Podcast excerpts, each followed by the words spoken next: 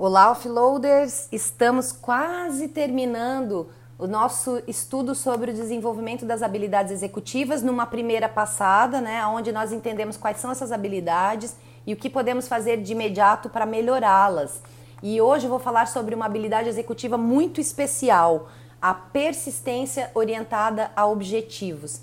Ela é a capacidade de estabelecer um objetivo, dar os passos até alcançá-lo e não adiar as nossas ações por conta de distrações ou outros interesses que venham a concorrer com esse objetivo.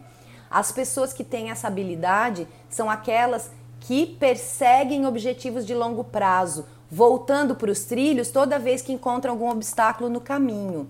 Tá? Não importa se, o, se, é um objetivo sublime, sabe, com, com um resultado social com algo assim que vai mudar o mundo, ou se é alguma coisa super mundana, super individual, apenas para aquele indivíduo, não importa o tipo de objetivo.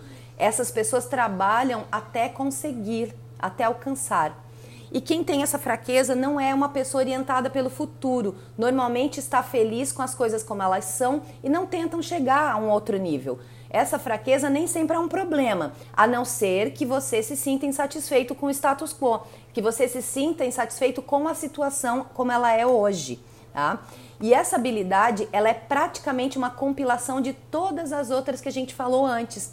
E é porque, porque ela envolve uma série de outras capacidades, né? Então, para determinar, para você manter o seu, o seu objetivo em mente, né? Para você correr atrás desse objetivo, você vai precisar o quê? Ter uma memória de trabalho bem desenvolvida.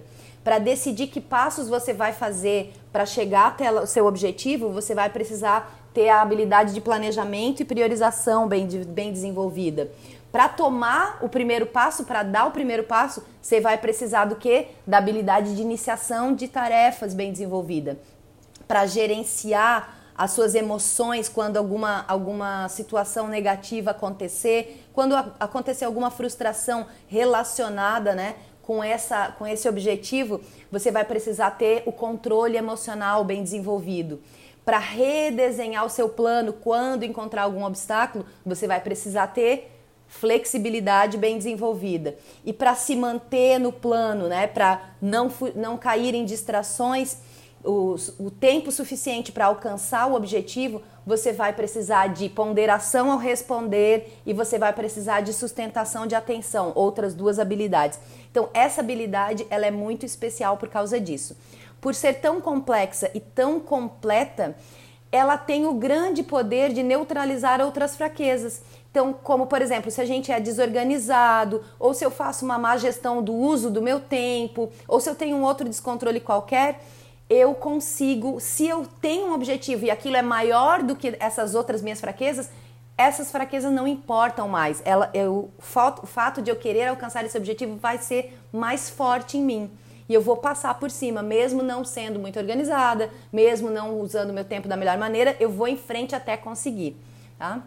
Esse processo de persistência uh, orientada a objetivos, ele ocorre em etapas no cérebro. Primeira coisa que a gente tem que fazer é avaliar quais são os diferentes objetivos que a gente tem. Porque a gente vai ter, vocês lembram que a gente tem cinco áreas aqui no projeto Uploading?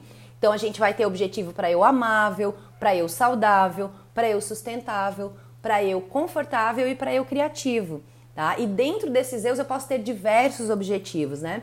E aí eu vou selecionar um objetivo, vou fazer o planejamento das ações para atingir esse objetivo e depois eu vou ter que executar o plano até o final. Por isso, quando a gente está trabalhando nisso, a gente aciona diversas partes diferentes do nosso cérebro, tá?